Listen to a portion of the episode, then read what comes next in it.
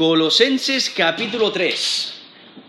Si Dios lo permite, vamos a considerar desde el versículo 12 hasta el versículo 14. Colosenses capítulo 3, desde el 12 al 14. Vive tu identidad en Cristo al fomentar buenas relaciones.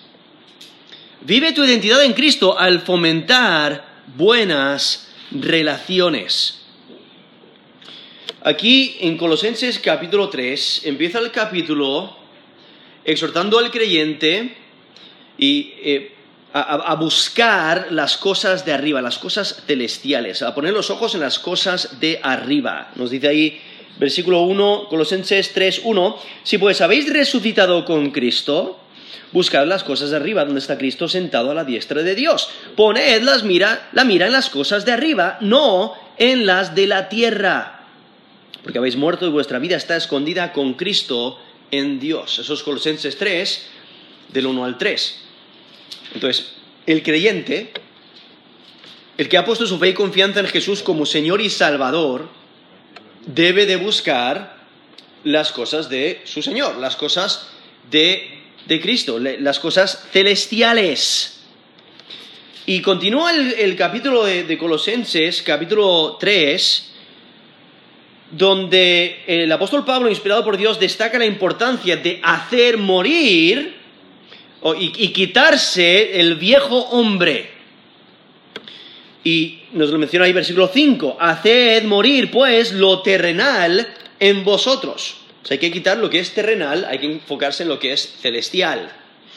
Y entonces lo que hace es menciona dos conjuntos de cinco vicios. En el versículo 5, donde menciona cosas que hay que quitarse, ¿no? Esos vicios, dice, versículo 5, fornicación, impureza, pasiones desordenadas, malos deseos y avaricia, que es idolatría.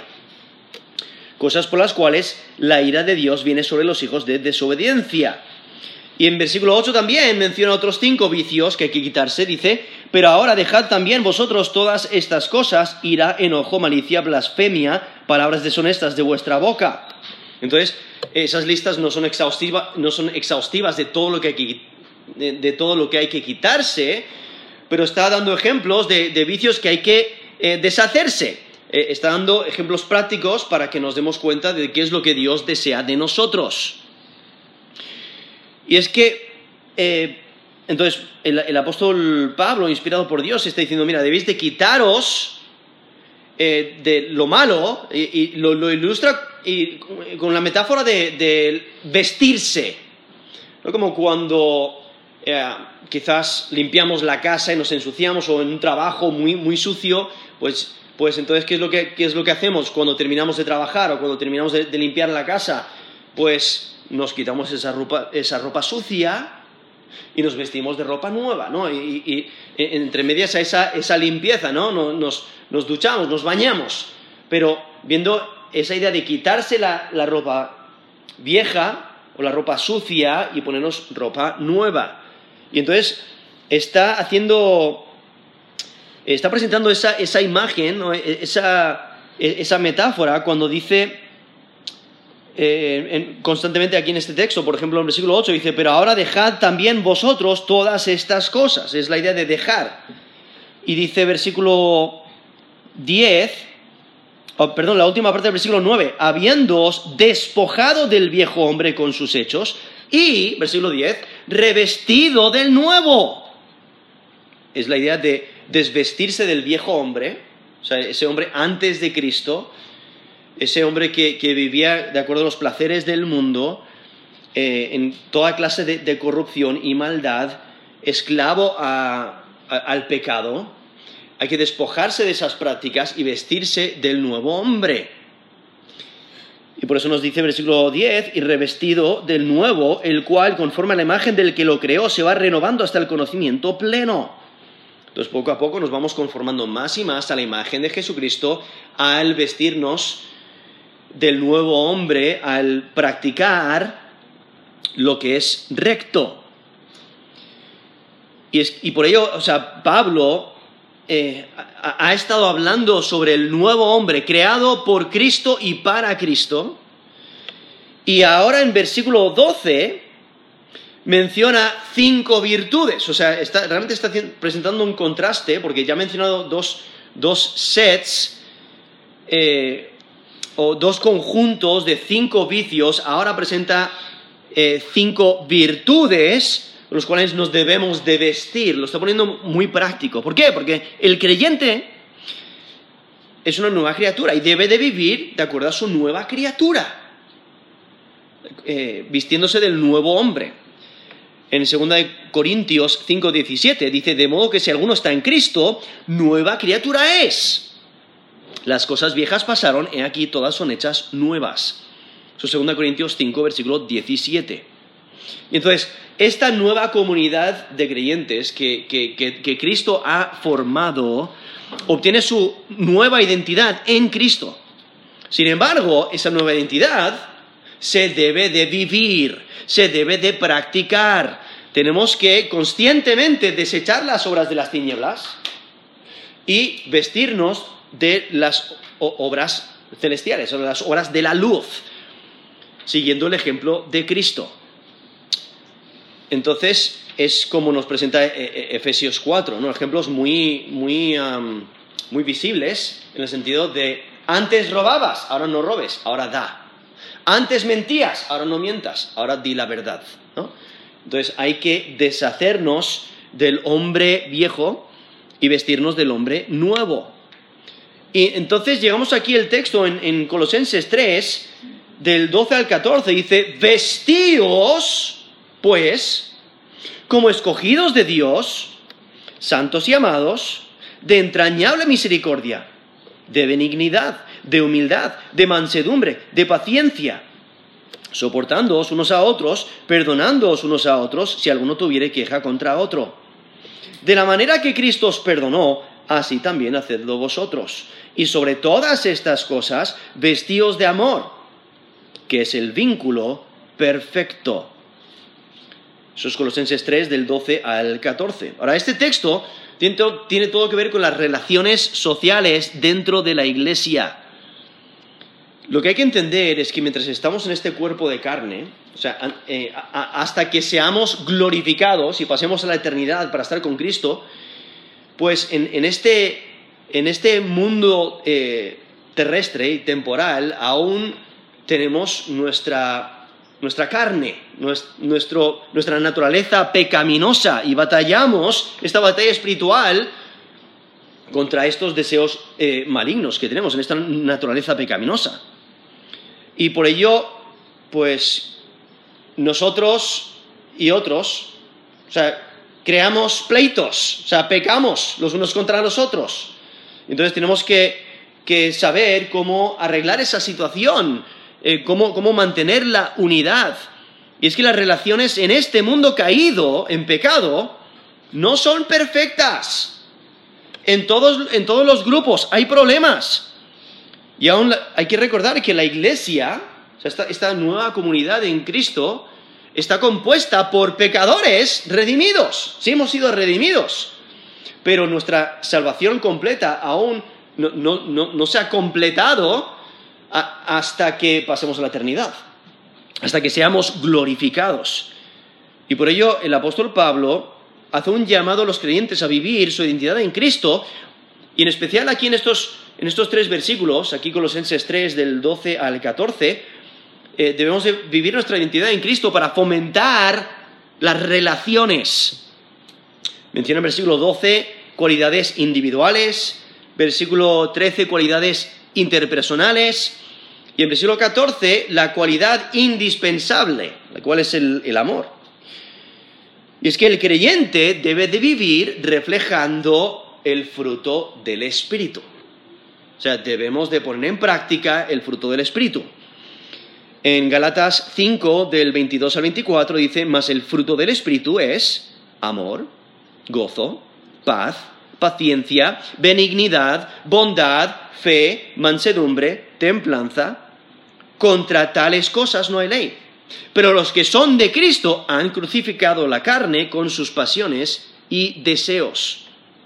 Sus Galatas 5, 22 al 24. O sea, el creyente, un creyente genuino, va a reflejar el fruto del Espíritu.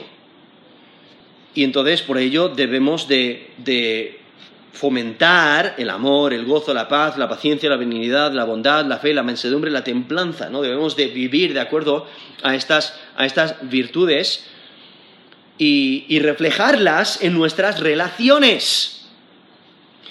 Y entonces por ello aquí, volviendo, eh, eso era Galatas 5 del 22 al 24, pero volviendo aquí a Colosenses 3, versículo 12, vemos como el apóstol Pablo dice, vestíos, está hablando en, esta, esta metáfora de- del vestirse, ¿no? de el quitarse eh, esa ropa antigua y vestirse de la, de la nueva ropa, entonces eh, desvestirse del viejo hombre y vestirse del nuevo hombre, pues aquí eh, continúa eh, eh, esa, esa metáfora diciendo, vestíos pues como escogidos de Dios, santos y amados, de entrañable misericordia, de benignidad, de humildad, de, mansedumbre y de paciencia.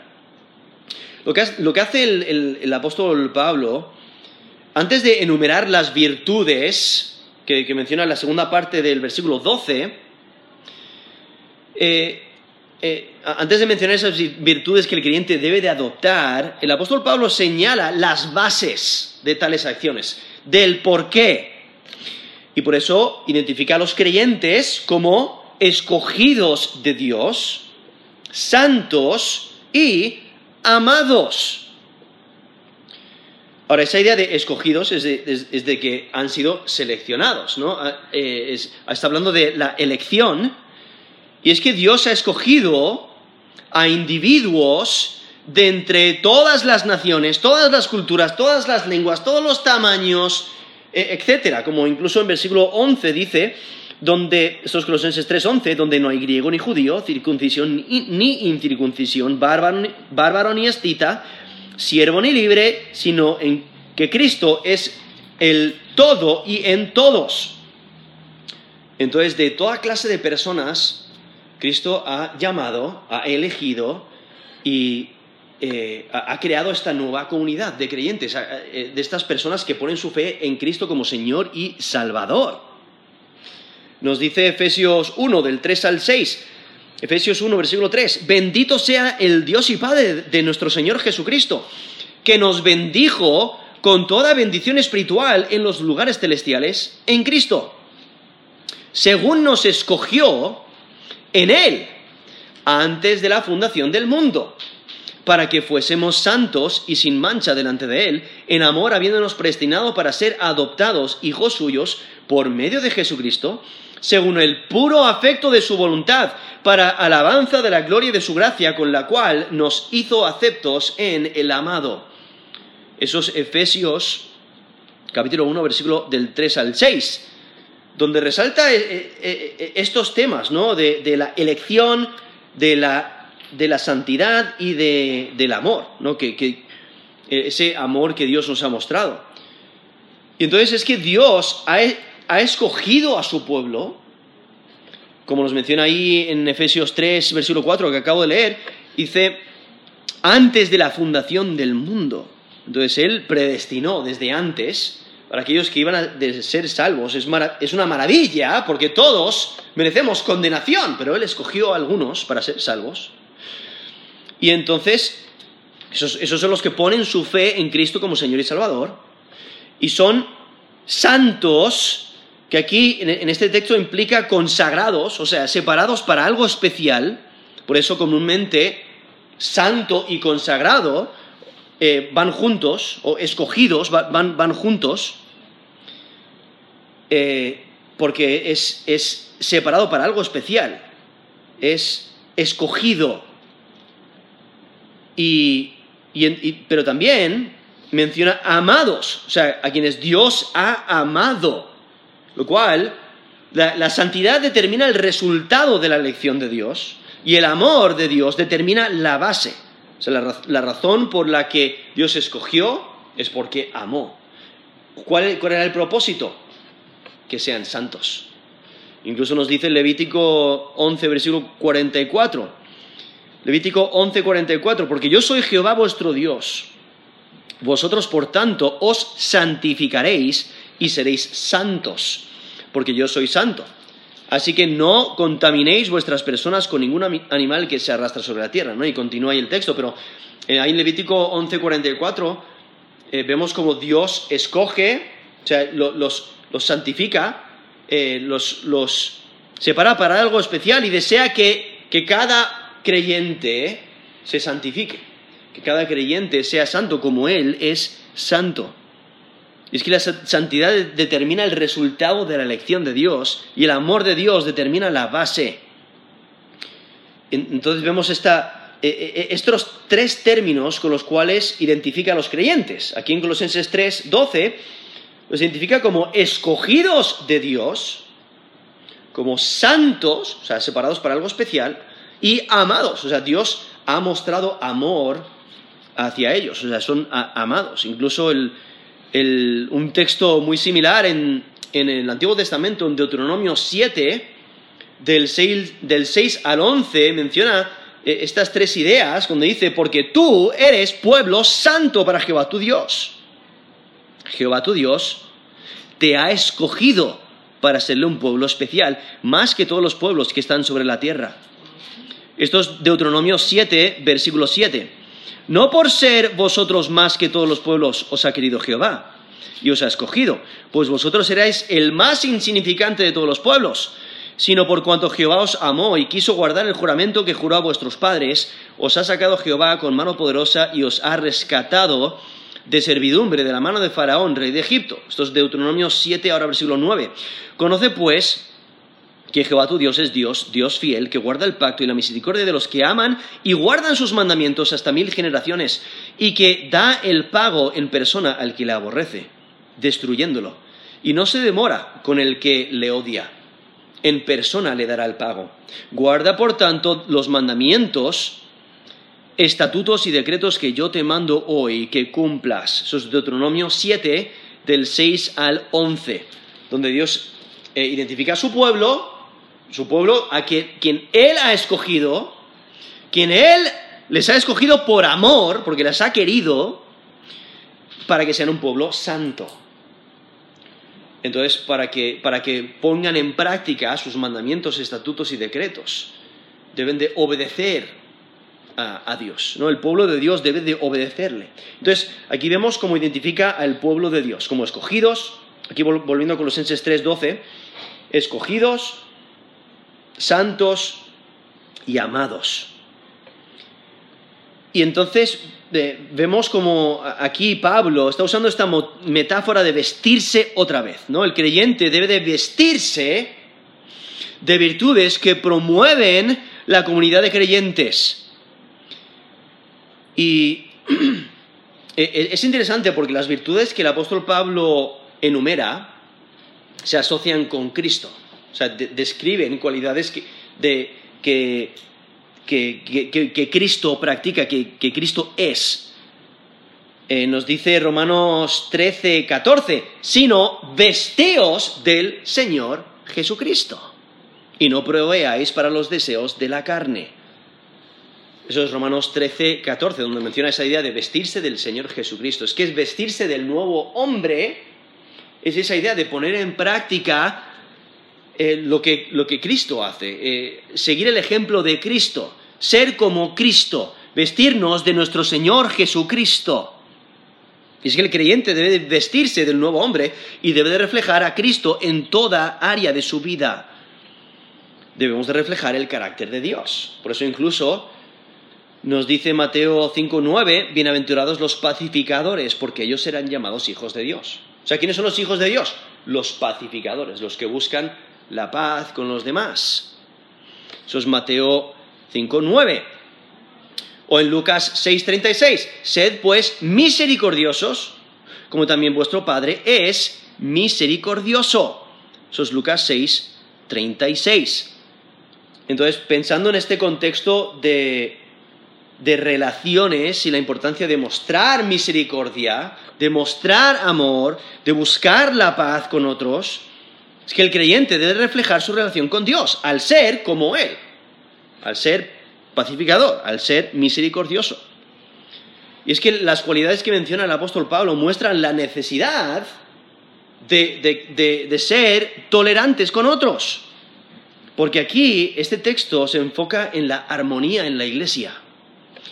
Y, Pablo se enfoca en el individuo que debe demostrar paciencia en vez del individuo que está causando los problemas. ¿no? Va a haber personas que van a causar problemas. ¿Por qué? Porque estamos en un mundo caído. Y va a, haber personas que van a pecar contra ti en algún momento. Entonces, ¿cómo debes de responder tú? ¿No? El apóstol Pablo se enfoca en aquel en el individuo que debe demostrar paciencia, debe demostrar misericordia, debe demostrar amor. Y, en, cualquier circunstancia, en cualquier problema, especialmente cuando, estamos en, un grupo y hay problemas, pues entonces primero hay que, eh, considerarse a uno mismo. ¿no? Por eso eh, Mateo 7, del 3 al 5, es tan clave. Dice, ¿por qué miras la paja que está en el ojo de tu hermano? Y no echas de ver la viga que está en tu propio ojo. ¿Cómo dirás a tu hermano, déjame sacar la paja de tu ojo y aquí la viga en el ojo tuyo? Hipócrita, saca primero la viga de tu propio ojo, entonces verás bien para sacar la paja del ojo de tu hermano. Eso es Mateo 7, del 3 al 5, donde Jesús, eh, de una manera cómica, nos describe la insensatez de intentar eh, arreglar los problemas de otros cuando tú tienes mayores problemas. Entonces lo ilustra de esa manera. Tú tienes una viga muy grande en tu ojo y tú quieres quitarle e, e, esa paja a algo muy pequeño del ojo de, tu hermano. No, primero arregla tus problemas, quita esa viga que tienes en el ojo y entonces estás capacitado para ayudar al otro. Por ello es necesario considerarse a uno mismo primero. Y entonces aquí en esta en esta lista de virtudes que menciona, que, tiene que ver con relaciones, vemos cómo esta lista de virtudes muestra una maneras concretas para agradar a Dios eh, y, para agradecer a Dios por su gracia, por lo que Él ha hecho por nosotros. Y, entonces Él nos ha mostrado misericordia, Él nos ha mostrado benignidad, Él nos ha mostrado mucha paciencia, Él se ha demostrado humilde y manso. Nosotros debemos de reflejar su carácter. Aquí empieza esta, lista de, virtudes diciendo de entrañable misericordia. O sea, el creyente debe de vestirse de esta misericordia tierna. O sea, esa idea de entrañable tiene eh, es la idea de, de, desde las entrañas, desde el interior, con ternura, que sea genuino, que sea real. Misericordia tierna.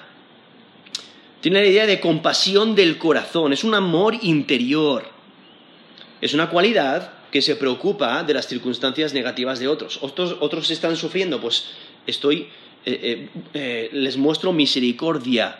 se compadece de los sufrimientos ajenos. Y a través de las escrituras vemos como menciona a Dios siendo misericordioso. Incluso en 2 Corintios 1.3 le describe como Padre de misericordias. Eres muy misericordioso para con nosotros. Nosotros debemos ser misericordiosos para con otros. No debemos de ser rápidos en sacar el látigo o rápidos en sacar el hacha para cortar cabezas. No, hay que ser misericordiosos. Continúa diciendo de benignidad. O sea, no solamente debemos de vestirnos de entrañable misericordia, sino de benignidad, que es la idea de ser buenos, buenos con otros, tratar a otros con bondad, eh, entonces, ser buenos. Eh, debemos de acercarnos a otros con benignidad, pensando bien de otros, intentando ayudar a otros, siendo buenos, aunque nos traten mal a nosotros, ser buenos con ellos. Porque incluso tenemos el ejemplo de Dios mismo en Lucas 6:35, donde dice que Él es benigno para con los ingratos y malos. O sea, Dios es tan bueno que personas que le rechazan, que le odian, que le quieren dañar, le quieren destruir, Dios aún provee para sus necesidades, aún les provee el alimento diario, aún hace llover sobre sus campos. Él da lluvia a, todos, ¿no? Él, da en, abundancia mostrando su bondad, aunque hay personas que le quieren borrar de la historia, ¿no? le quieren eliminar pero Él es bueno. Él es bueno. Nosotros debemos mostrar esa bondad, ser buenos. Entonces implica el no hacer nada malo contra alguien, el no intentar dañar, ni destruir, ni, eh, ni, ni humillar, ni, ni dañar de ninguna manera, no, sino ser buenos, bondadosos. Continúa aquí el texto diciendo que debemos de vestirnos de humildad. O sea, nosotros debemos de, de, no estar interesados en nosotros mismos, en nuestro estatus, en que la gente nos trate bien, no, sino eh, eh, estar eh, en una, una sumisión voluntaria, es un desinterés en uno mismo, es el, reconocer nuestra condición delante de Dios, el humillarnos, ver que necesitamos a Dios, necesitamos su ayuda y realmente es lo, opuesto al, orgullo. El orgullo busca que todos le, aplaudan, que todos le den palmadas en la espalda, que todos le, honren y que le pongan en lo más alto, en, los mejores lugares o en la mejor, silla o, que le traten como un rey. No, pero el humilde es lo opuesto. El humilde busca el bien de los demás. Como nos dice Filipenses 2.3, nada hagáis por contienda o por vanagloria antes bien con humildad, estimando cada uno a los demás como superiores a él mismo. Eso es Filipenses 2, versículo 3. Entonces, considerando a los demás como superiores a él mismo. Entonces, da igual cuál es tu posición, da, igual cuál es tu estatus, eh, eh, eso da igual. Vas a servir a otros, vas a estar mostrando interés en otros, porque estás viviendo completamente desinteresado en ti mismo, en lo que tú quieres, en tus propios deseos, sino buscas servir a otros. Muestras humildad.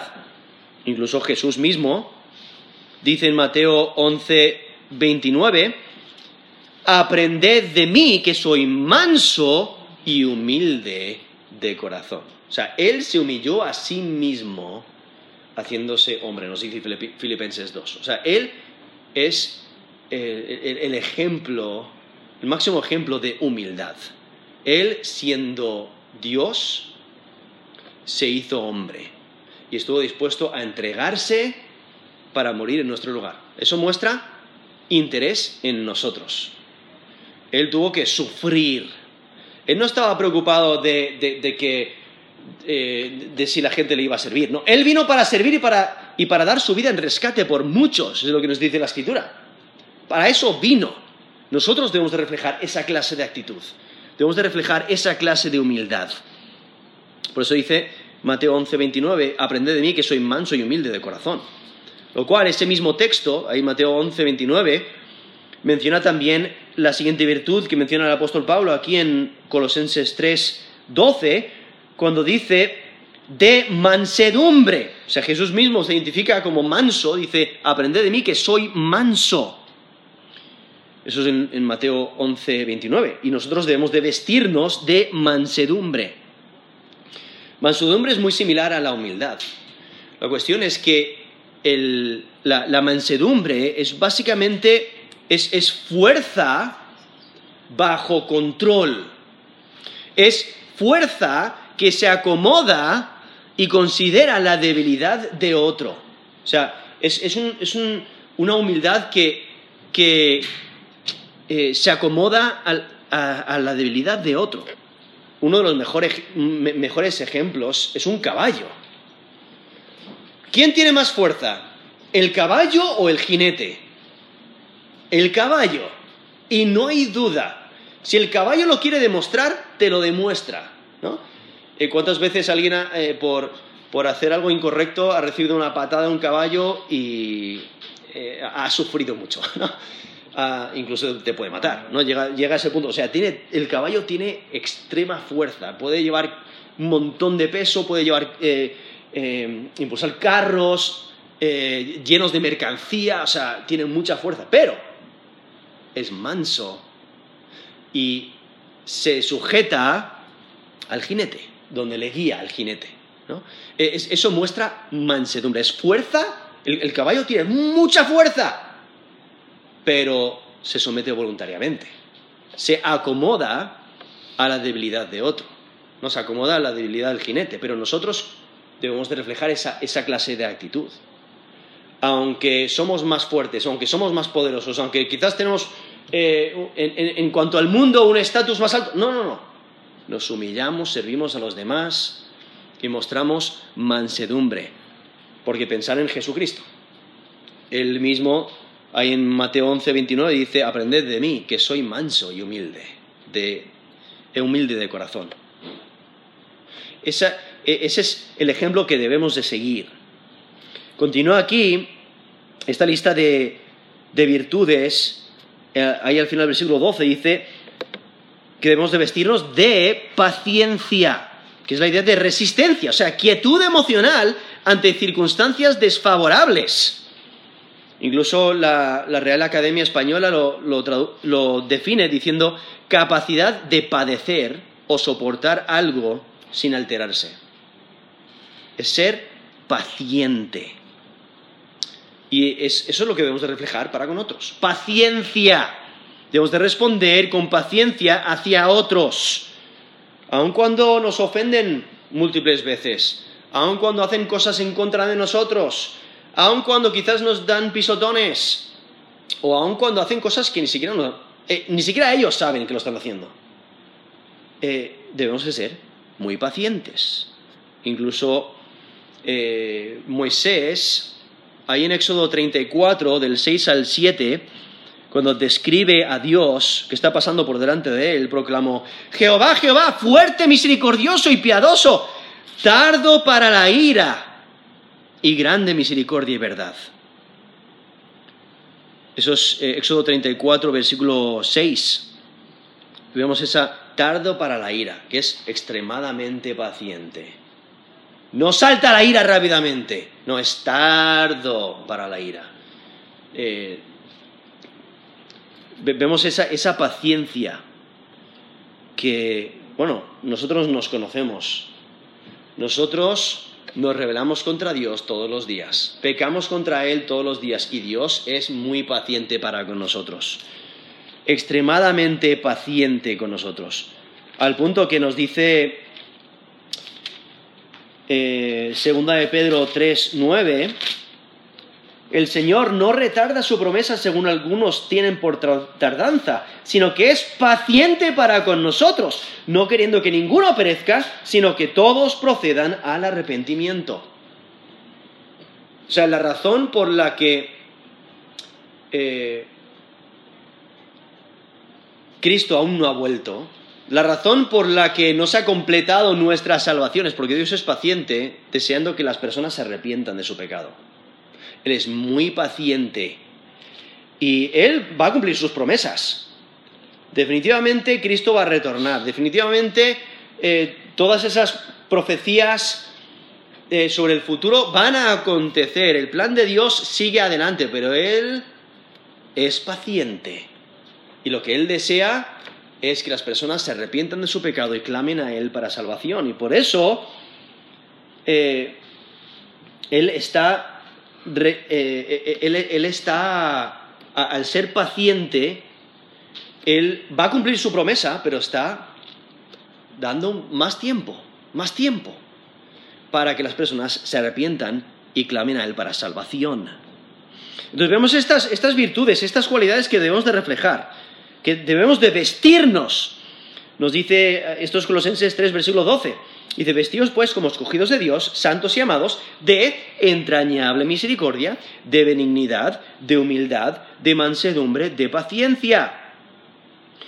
Y entonces en versículo 13 vemos como ahora el, apóstol Pablo indica cómo se debe de vivir eh, y, cómo, se, cómo se pone esto en acción. ¿Cómo se debe de ver la actitud en acción, esta actitud que debemos de reflejar? Y aquí en versículo 13 dice, soportándoos, soportándoos unos a otros y perdonándoos unos a otros. Si alguno tuviera queja contra otro, de la manera que Cristo os perdonó, así también hacedlo vosotros. Entonces, ¿cómo debemos de vivir esa lista de virtudes que nos ha mencionado el versículo 12? Pues debemos de reflejarlo. O sea, si vamos a reflejar entrañable misericordia, benignidad, humildad, mansedumbre y paciencia, ¿cómo se puede ver eso? Al soportarnos los unos a los otros. Al perdonarnos los unos a los otros.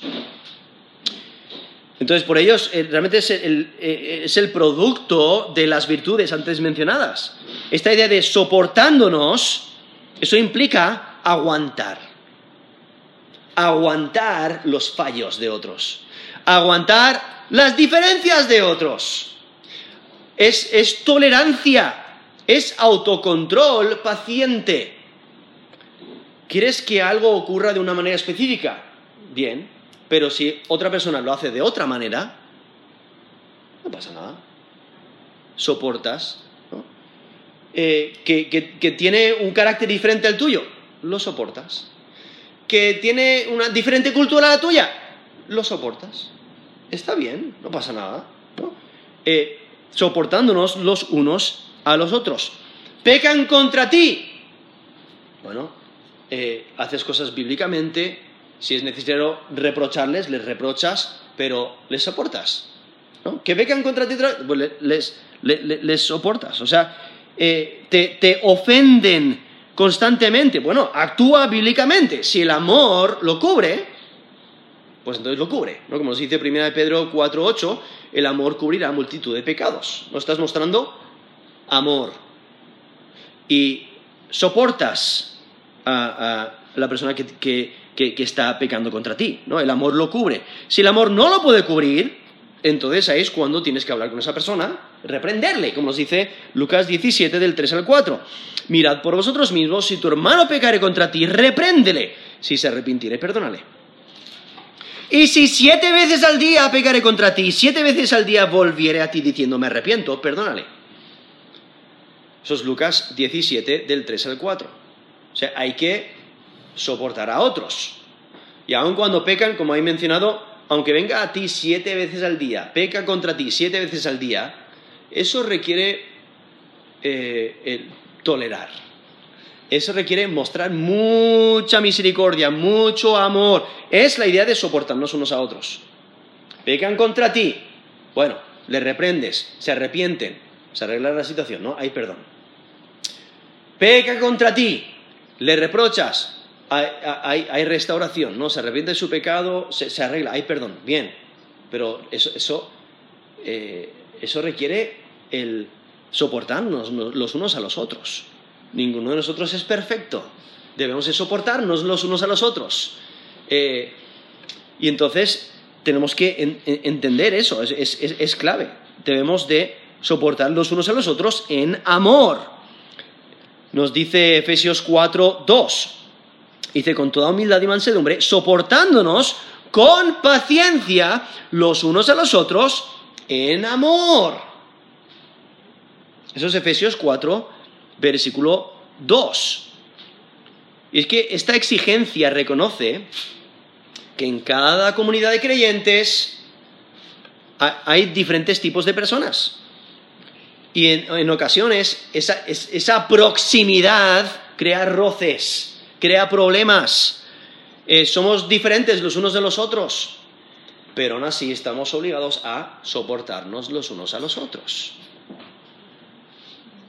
Y es que para mantener y fomentar la comunidad es necesario que nos soportemos unos a otros. Y además, o sea, no solamente queda allí, sino que debemos de perdonar. Debemos de perdonar a aquellos que pecan contra nosotros. Y por ello eh, vemos aquí como el apóstol Pablo reconoció que en ocasiones habría agravios en la iglesia. Y eso es normal, porque todos somos pecadores. Somos una comunidad de pecadores redimidos. Debemos de darnos cuenta de la necesidad de mantener la unidad. Durante esos tiempos de agravios, cada creyente debe de imitar a su Señor, debe de imitar a Jesucristo.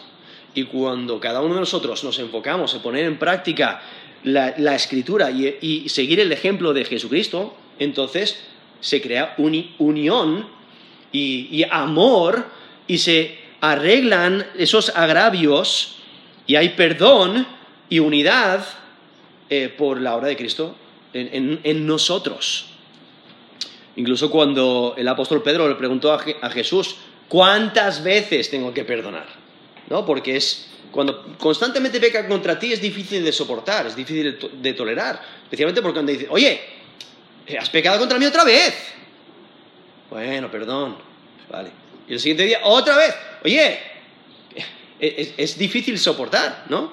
Y por eso necesitamos esta exhortación debemos de soportarnos, soportarnos, soportarnos los unos a los otros.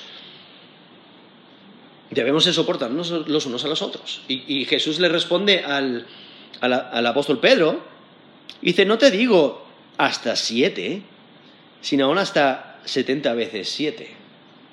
Eso es Mateo 18, versículo 22 posiblemente es, 70 veces 7 es 77, pero el, punto es el mismo.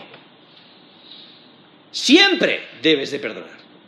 Si estás contando, es porque realmente no estás perdonando, no tienes la actitud correcta. Si dices, oh, ha pegado contra mí 17 veces, o 5 veces, o 2 veces, o 40 veces. No, si estás contando es porque realmente eh, no tienes la actitud correcta, no has perdonado correctamente no debes de estar contando. Por eso Jesús está diciendo siempre debes de perdonar. Incluso en Mateo 18, del 23 al 35, en ese mismo eh, contexto, en esos Mateo 18, del 23 al 35, Jesús eh, enseña la parábola de ese siervo que no quiere perdonar. Ha sido perdonado una gran deuda y él no está dispuesto a perdonar algo pequeño. Y entonces lo que Jesús está enseñando a través de esa parábola, está diciendo, mira, has sido perdonado una deuda incalculable. Si has puesto tu fe y confianza en Jesús como Señor y Salvador, has sido perdonado todos tus pecados. No vas a ser lanzado al lago de fuego. No vas a sufrir el castigo eterno, la muerte eterna, sino que tienes vida eterna. Entonces, ¿has sido perdonado? Perdona a otros. Debes de perdonar. Si has sido perdonado, debes de perdonar a otros. Y es el ofendido, es quien toma acción. Porque aquí vemos, en versículo 13 dice, soportándonos unos a otros. O sea, alguien ha pecado contra ti, tú eres el que tienes que soportar. ¿No? Y, dice, y perdonándonos unos a otros. Pecan contra ti. Bueno, tú, si es necesario reprocharle, le, reprochas, pero perdonas. Estás obligado a perdonar. Y es que el ofendido no espera a que el infractor pida perdón, sino que actúa para resolver el problema. Como mencioné antes, ¿el amor lo cubre? Bien, el amor lo cubre. Si el amor no lo cubre, eh, debes de reprochar a esa persona, ir directamente a esa persona, solamente esa persona, y arreglar las cosas. Si se arrepiente, le perdonas. Estás obligado a perdonarle. Si se arrepiente, estás obligado a perdonarle. Y entonces ahí en Mateo 18, pues hay eh, un procedimiento si no quiere arrepentirse, y entonces hay un proceso de llevar testigos, y si no, presentarlo a la iglesia, y si aún no quiere arrepentirse, es porque no es un creyente genuino. Pero es que el creyente no debe de albergar resentimiento ni mala voluntad contra otros. El creyente debe de buscar la restauración y debe de perdonar al ofensor. El creyente no tiene derecho de retener el perdón. Debe de perdonar. Y es que el creyente ha sido perdonado y debe de perdonar. Y por ello, incluso en, en, en Efesios 4:32, dice, antes sed benignos unos con otros, misericordiosos, perdonándoos unos a otros, como Dios también os perdonó a vosotros en Cristo.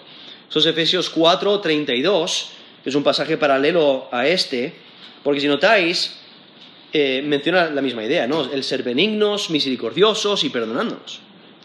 Y seguir el ejemplo de, Dios en ese caso, hay en Efesios 4:32, pero aquí en Colosenses 3, versículo 13, debemos de seguir el ejemplo de Cristo.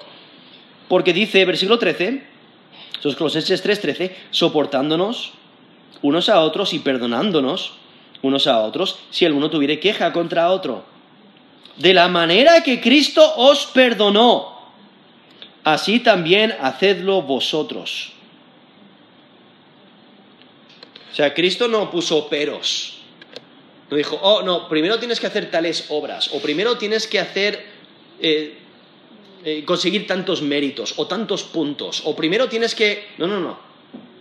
Si tú te arrepientes, si tú confiesas a Jesús como Señor y Salvador, confiesas tus pecados, nos dice primera de Juan 1.9, Él es fiel y justo para perdonar. Eso es primera de Juan 1.9. Si confesamos nuestros pecados, Él es fiel justo para perdonar nuestros pecados y limpiarnos de toda maldad. O sea, Él nos perdonó de esa manera.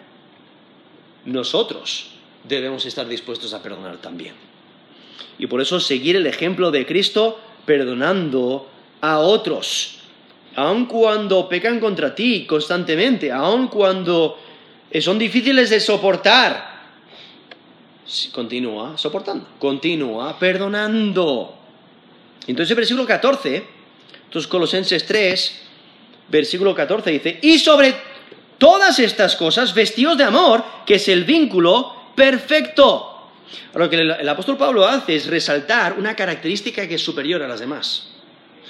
Incluso eh, de, la manera, de la manera que lo presenta, aquí en este contexto de vestirse, es como que el amor se viste por encima de las demás. O sea, puede que implique que el amor se debe añadir a las demás virtudes. Sin embargo, esta metáfora de vestirse indica que el amor se debe de poner encima de los otros elementos. O sea, Pablo indica que el amor es la virtud suprema. El amor vincula al resto de las cualidades positivas. Por ello, el, creyente debe vestirse de amor. Y es que el, amor es lo que le da valor. Nos dice 1 Corintios 13, eh, versículo 1 al 3. Si yo hablase en lenguas humanas y angélicas y no tengo amor, Vengo a ser como metal que resuena o címbalo que retiñe. Y si, y si tuviese profecía y entendiese todos los misterios y toda ciencia, y si tuviese toda la fe de tal manera que trasladase los montes, y no tengo amor, nada soy. Y si repartiese todos mis bienes para dar de comer a los pobres, y si entregase mi cuerpo para ser quemado, y no tengo amor, de nada me sirve. Eso es 1 Corintios 13, del 1 al 3. O sea, el amor es lo que le da el valor. Puedes hacer un montón de cosas y algunas son impresionantes, pero si no hay amor en ello, no tiene valor. No tiene el valor que debería de tener. Y es que las virtudes alcanzan su potencial cuando son empoderados por amor. Y por ello, esas virtudes que acaba de mencionar aquí en Colosenses 3, versículo 12, cuando menciona entrañable misericordia, benignidad, humildad, mansedumbre, paciencia, si no lo haces con amor, no tiene tanto valor. O sea, el amor es lo que lo une todo, es lo que lo vincula a todo. Por eso nos dice, versículo 14, que es el vínculo perfecto. Incluso ahí en ese texto de 1 Corintios 13, 13, dice, ahora permanecen la fe, la esperanza y el amor. Estos tres. Pero el mayor de ellos es el amor. Incluso eh, el apóstol Pablo en Romanos 13, versículo 10, dice, el cumplimiento de la ley es el amor. Eso es Romanos 13, 10. O en Mateo 22, del 37 al 40, Jesús dice, amarás al Señor tu Dios con todo tu corazón, con toda tu alma y con toda tu mente. Este es el primero y grande mandamiento, y el segundo es semejante, amarás a tu prójimo como a ti mismo. De estos dos mandamientos depende toda la ley y los profetas. Eso es Mateo 22, del 37 al 40. O sea, ¿quieres resumir todas las escrituras? Ama. Ama a Dios y ama a tu prójimo. Entonces, viendo esta fuerza vinculante, que es el amor. Y la meta es la perfección. Entonces, vemos como el amor vincula. Y por ello es tan esencial. Debemos demostrar amor. Debemos de reflejar estas características en amor. Entonces vemos aquí este texto que se enfoca en las relaciones con, otras personas, eh, la importancia que debemos de, reconocer las necesidades en la comunidad, debemos de mantener la unidad, debemos de reflejar el amor. Y este texto que, tiene que ver con estas relaciones sociales dentro de la iglesia, debemos de esforzarnos para mantener la unidad para edificarnos mutuamente, para soportarnos, ayudarnos, perdonarnos. Debemos reflejar estas características para ser una, comunidad que refleja a Cristo, que da gloria a Cristo. Por ello, vive tu identidad en Cristo al fomentar buenas relaciones. Vive tu identidad en Cristo al fomentar buenas relaciones. Vamos a terminar en, oración.